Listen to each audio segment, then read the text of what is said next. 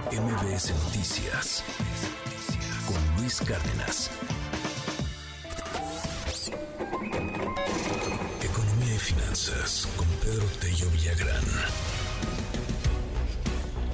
Las 7 con 53 minutos. Seguimos aquí en este espacio. Gracias por los, por los mensajes y los comentarios que nos hace llegar en el 5571 13 13 37. Le repito nuestro WhatsApp 5571 13 13 37. Se renueva por dos años la línea de crédito precautorio con el Fondo Monetario Internacional. Esto no quiere decir que no vamos a utilizar, simplemente que ahí tenemos, pues por si se ocupa, ¿verdad? Por si es necesario. Cuéntanos, Pedro Tello, muy buenos días. Luis, buenos días, qué gusto saludarte a ti y también a quienes nos escuchan. La semana pasada, el Fondo Monetario Internacional aprobó un acuerdo que permitirá a nuestro país disponer cuando lo requiera, y lo subrayo, cuando lo requiera, una línea de crédito flexible por 35 mil millones de dólares para hacer frente a cualquier eventual crisis o corrida especulativa contra nuestra moneda.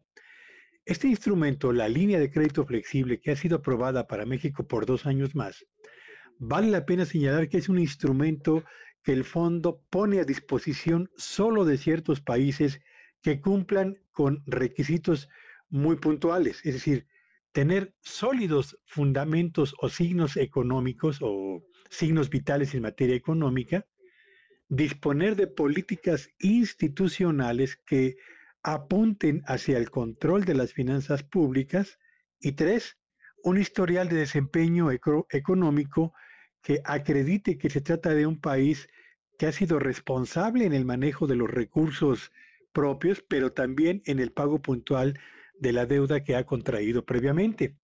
Estas tres virtudes o estos tres requisitos México los ha cumplido y por ello es que se ha renovado para dos años más la disposición de este financiamiento. Ahora, ¿por qué es importante el mismo? Bueno, lo es porque en el año 2024 tendremos un proceso electoral, el proceso electoral más importante de nuestra historia, no solo por el número de puestos de elección popular que van a estar en disputa, sino además porque el número de votantes que acudirá a las urnas potencialmente no tendrá precedentes en la historia.